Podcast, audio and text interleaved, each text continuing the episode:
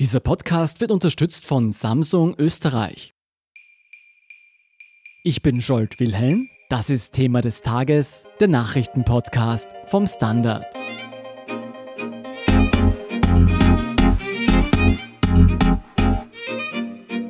Darf man den Experten glauben, dann stellt das Coronavirus keine große Bedrohung für die Menschheit dar. Dennoch sind manche Menschen durchaus alarmiert. Und sogenannte Prepper rüsten sich bereits für den potenziellen Ausnahmezustand.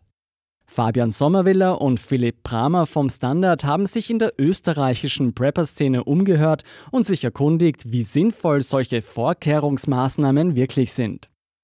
Fabian, was ist ein Prepper und was zeichnet diese Menschen aus? Ja, die Prepper wollen eigentlich vorbereitet sein, wie der Name schon sagt. Das kommt ja auch aus dem Englischen von to prepare, sich vorbereiten.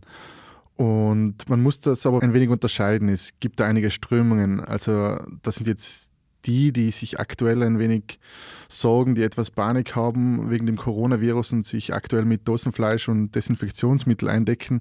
Aber das sind nicht wirklich Prepper im eigentlichen Sinne. Mhm. Und es gibt dann diese, die langfristig planen und neben Krankheiten auch auf Stromausfälle, Kriege, Naturkatastrophen oder sonst was vorbereitet sein wollen. Da gibt es jene, die auf die Götterdämmerung vorbereitet sein wollen, welche, die auf das Ende des Geld- und Finanzsystems spekulieren, aber auch welche, die sagen, wir müssen ganz einfach in der Natur überleben können im Ernstfall und auf alles Unvorhersehbare vorbereitet sein. Es gibt eigentlich eine ganze Gruppe an Preppern.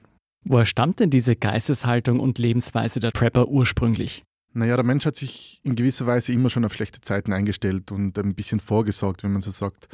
Und richtig aufgekommen ist es aber dann so in der Zwischenkriegszeit und vor allem in der Zeit des Kalten Krieges und da wieder vor allem in den USA und in Großbritannien. Da sind diese sogenannten Doomsday Prepper ganz bekannt, die sich auf den Atomkrieg oder so vorbereitet haben. Aber auch in Österreich muss man sagen, waren wir auch alle ein paar Jahre lang dazu verpflichtet, Prepper zu sein quasi. Es hat ja nach der Katastrophe von Tschernobyl, nach der Reaktorkatastrophe 1986, verpflichtende Schutzräume, also Bunker bei Neubauten zum Beispiel gegeben. Dieses Gesetz hat sich auch neun Jahre lang gehalten, ist aber dann gekippt worden. Wie weit verbreitet ist die Szene mittlerweile? Wie viele Prepper haben wir beispielsweise in Österreich? Das ist schwer zu sagen. Es gibt hier kein Vereinsregister oder so. Auf der größten Webseite ist die Rede von 2000 registrierten Nutzern. Wir haben auch einige Facebook-Gruppen entdeckt, die jeweils einige hundert User haben. Also ich würde mal sagen, es sind nicht mehr als 5000. Wir leben ja in Österreich jetzt in einer sehr sicheren Gesellschaft. Tschernobyl ist Gott sei Dank auch schon länger her.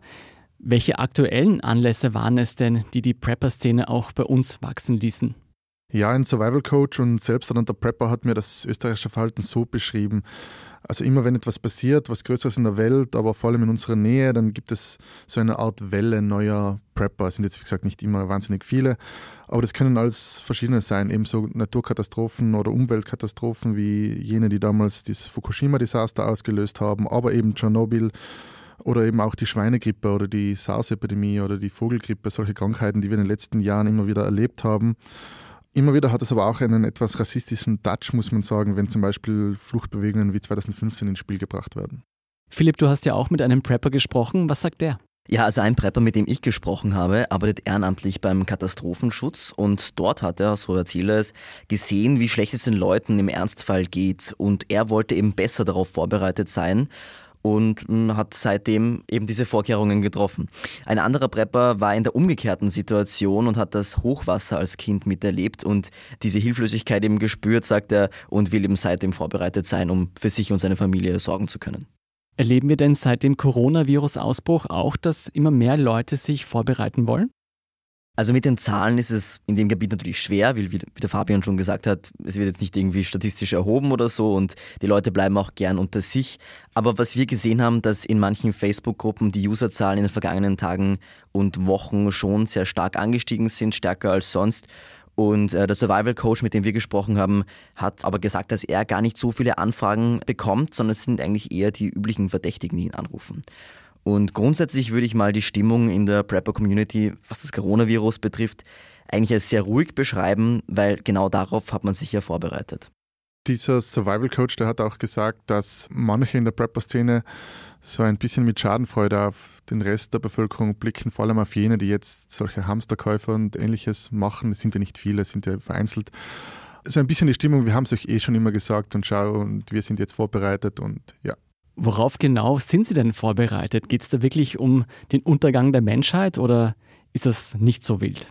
Ja, das sind natürlich die extremen Extreme. Also das sieht man nicht so häufig, sondern die Leute, mit denen wir gesprochen haben, da ist keine Angst vor dem Coronavirus da oder vor Krankheiten, Epidemien im Allgemeinen, auch Flüchtlingsbewegungen. Das ist eher, sind eher Einzelfälle, Extreme. Was wir am häufigsten gehört haben, ist die Angst vor einem Zusammenbruch der Stromversorgung, also einem Blackout, einem großflächigen und das auch mehrere Tage dauert. Fabian, wie weit gehen denn diese Vorkehrungsmaßnahmen? Wie muss man sich das vorstellen? Ja, der Survival Coach, mit dem wir gesprochen haben, der macht sich schon wirklich sehr viel Gedanken darüber. Er spricht da von chemischen Toiletten, von Funkverbindungen in die Außenwelt, aber auch von Karten der umliegenden Staaten, falls er flüchten musste mit einem Kompass oder etlichem. Er spricht auch von Wasseraufbereitung, falls es wirklich länger dauert. Dieses Szenario, wo er in einem Bunker verharren müsste zum Beispiel. Er lebt aber auch sehr bewusst und hat sehr viel Ahnung von Ernährung, also er weiß, welche Dinge er zu sich nehmen muss, um möglichst lange Energie zu haben. Und falls die Euroscheine irgendwann nicht mehr gelten sollten, hat er auch Gold, Silber und Chick zum Tauschen zu Hause. Also mir hat einer gesagt, dass Gold, Silber und andere Wertgegenstände eigentlich gar nicht so gute Tauschware sind, sondern eben Alkohol, Zigaretten und vor allem Schreib- und Brennmaterial. Und das hat er aus den Erfahrungen aus dem Zweiten Weltkrieg mitgenommen. Also er war nicht selber dabei, aber hat sich eingelesen. Und ja, das hat er eben zu Hause. Und oft geht es auch über das reine Horten hinaus und eben, wie gesagt, um Fähigkeiten, Fischen, Jagen, Kräuterkunde, autarke Energiegewinnung.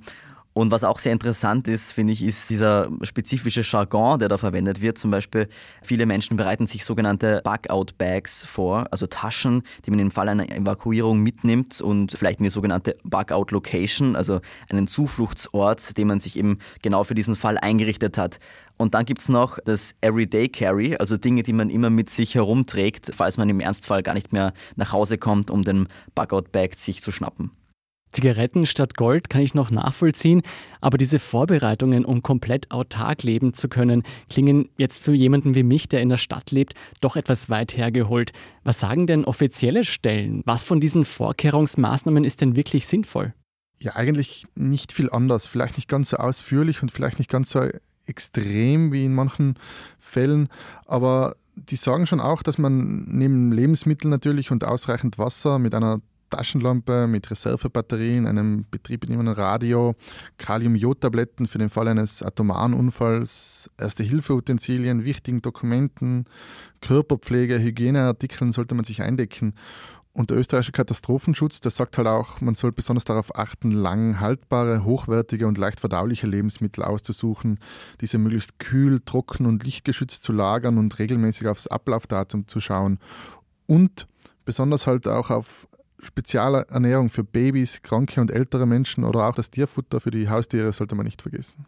Jetzt angenommen, ich befolge diese Empfehlungen und fülle meinen Vorratsschrank mit all diesen Utensilien.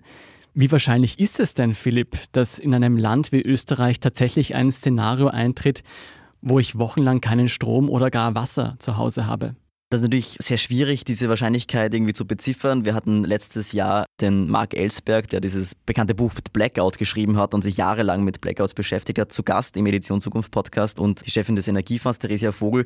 Und ja, die haben einfach auch gesagt, es ist sehr schwierig zu sagen. Wenn man von der Vergangenheit ausgeht, dann ist es natürlich sehr unwahrscheinlich. 2018 gab es in Österreich nämlich durchschnittlich pro Person 24,5 Minuten keinen Strom sehr, sehr, sehr wenig. Also. Trotzdem passieren aber immer wieder größere Stromausfälle, 2006 zum Beispiel. Damals wurden in Norddeutschland zwei Hochspannungsleitungen unkoordiniert abgeschaltet und das hatte Folgen bis nach Südspanien und auch Österreich war betroffen. Allerdings war dieser Stromausfall eigentlich nur ein paar Sekunden in den Haushalten zu spüren, in manchen Regionen einige Minuten. Es gab vereinzelt Bahnprobleme, aber da ist man weit entfernt von einem dystopischen Blackout. Okay, ich nehme also mit, vor einem dystopischen Blackout müssen wir uns noch nicht fürchten. Fabian, so wie ihr diese Prepper beschreibt, habe ich jetzt diesen typischen Überlebenskünstler wie Bear Grylls vor meinen Augen. Diese Vorbereitungsszenarien findet man aber auch immer wieder in extremeren Gruppen, wie du anfangs beschrieben hast. Da geht es dann um den Tag X oder Verschwörungstheorien. Wie groß sind denn da diese Überschneidungen zwischen den extremen Gruppen und den Leuten, die sich einfach ein bisschen besser vorbereiten wollen? Also man weiß, dass es diese Überschneidungen in Deutschland oder den USA ganz sicher gibt. Da ist die Szene mitunter von rechtsextremen Nazis, Verschwörungstheoretikern unterwandert, von Reichsbürgern auch. Man kann schon sagen, dass es wohl ein gewisser Nährboden sein könnte und dass es immer wieder solche Überschneidungen gibt in manchen Anliegen. Aber ich möchte schon auch festhalten, dass der ganz normale Prepper, der sich jetzt vorbereitet und seine Konservendosen zu Hause lagert, keinesfalls per se irgendwas mit diesem Gedanken gut zu tun haben muss. Aber es gibt diese Überschneidungen in manchen Ländern und das kann und soll man nicht leugnen. Was sagen denn die beiden Prepper, mit denen ihr gesprochen habt, dazu? Ja, die sagen, dass die österreichische Szene eigentlich durchwegs unpolitisch sei. Wer politisch agiere, fliege aus den Gruppen raus, heißt es auch immer. Mhm. Ob man ihnen das glauben kann, ist eine andere Sache. Wie gesagt, also in Deutschland, wo diese Szene durchaus unterwandert ist, da beobachtet auch der Verfassungsschutz die Prepper-Szene. Wir haben jetzt in Österreich bei den Behörden angefragt, inwieweit diese eine Gefahr darstellen oder ob sie auch vom Verfassungsschutz beobachtet werden. Wir haben jetzt da bislang noch keine Antwort erhalten und werden das natürlich nachliefern. Jetzt verfolgt ihr beide genauso wie ich die Coronavirus-Berichterstattung. Seid ihr persönlich alarmiert? Puh, na, also ich sehe dem Ganzen eher entspannt entgegen momentan. Ja, ich auch. Also natürlich muss man das im Auge behalten, aber ich sehe das so, keep calm and Hände waschen. was nehmt ihr denn für euch mit von all dem, was ihr über die Prepper gelernt habt? Ja, ich habe mir schon kurz gedacht, wie schlecht ich auf solche Szenarien vorbereitet wäre. ich glaube, ich würde nach zwei Tagen draufgehen, wenn ich kein Leitungswasser mehr trinken kann, weil von Dosenbier und Sojasauce werde ich nicht lange überleben. Dann ist es aber auch wieder angenehm, nicht in permanenter Angst leben zu müssen, muss ich sagen. Das macht das ganze Leben etwas entspannter und leichter und wird schon gehen. Also ich habe eigentlich sehr viele Sachen vorrätig zu Hause, aber äh, nicht, weil ich im Prepper bin oder weil ich Angst habe, sondern eigentlich, weil ich immer auf die Idee komme, einkaufen zu gehen, wenn alles schon zu hat. Und dann ist man sehr froh, wenn man was zu Hause hat. Also wir haben jetzt kein gesamtheitliches Bild über die österreichische Prepper-Szene, aber man muss schon sagen, also einige von ihnen wirken grundvernünftig auf uns. Ob da der ein oder andere etwas verrücktere dabei ist, das können wir jetzt nicht sagen. Wer jetzt jedenfalls noch mehr über die österreichische Prepper-Szene erfahren will, dem empfehle ich Fabians und Philipps Bericht auf der standard.at slash Zukunft. Vielen Dank, Fabian Sommerwille und Philipp Bramer, für diesen unaufgeregten Einblick. Danke, Schuld. Gerne, danke. Wir sind gleich zurück.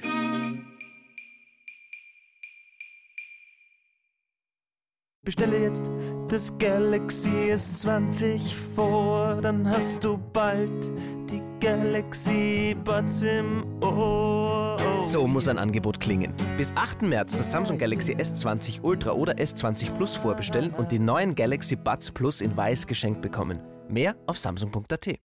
Und hier sind noch drei aktuelle Nachrichten. Erstens, der Konflikt zwischen der Türkei und Syrien spitzt sich zu. Die NATO hat am Freitag ein Sondertreffen einberufen mit dem Ziel, die Lage zu deeskalieren. Die Türkei hatte nach steigenden Verlusten erklärt, Syrer nicht länger vor der Flucht nach Europa aufzuhalten. Die Grenze zu Griechenland und Bulgarien wurde bereits geöffnet. Zweitens, die Angst vor dem Coronavirus hat die Weltbörsen voll erfasst. Am Donnerstag verzeichnete der New Yorker Dow Jones Index den größten jemals verbuchten Punkteverlust. Beinahe um 4,4 Prozent sackte das bekannteste Börsenbarometer ab, nachdem sich das neue Virus weltweit weiter ausgebreitet hatte. Immer mehr Ökonomen warnen vor den wirtschaftlichen Folgen des Ausbruchs.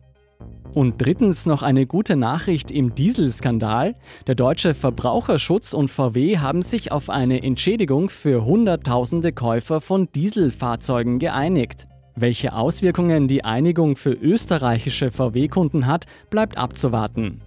Mehr zu all diesen Geschichten erfahren Sie wie immer auf der Standard.at. Um keine Folge von Thema des Tages zu verpassen, abonnieren Sie uns bei Apple Podcasts oder Spotify. Unterstützen können Sie uns, indem Sie den Standard abonnieren. Und Sie helfen uns auch mit einer 5-Sterne-Bewertung beim Podcast-Dienst Ihrer Wahl. Ich bin Jolt Wilhelm. Baba und bis zum nächsten Mal.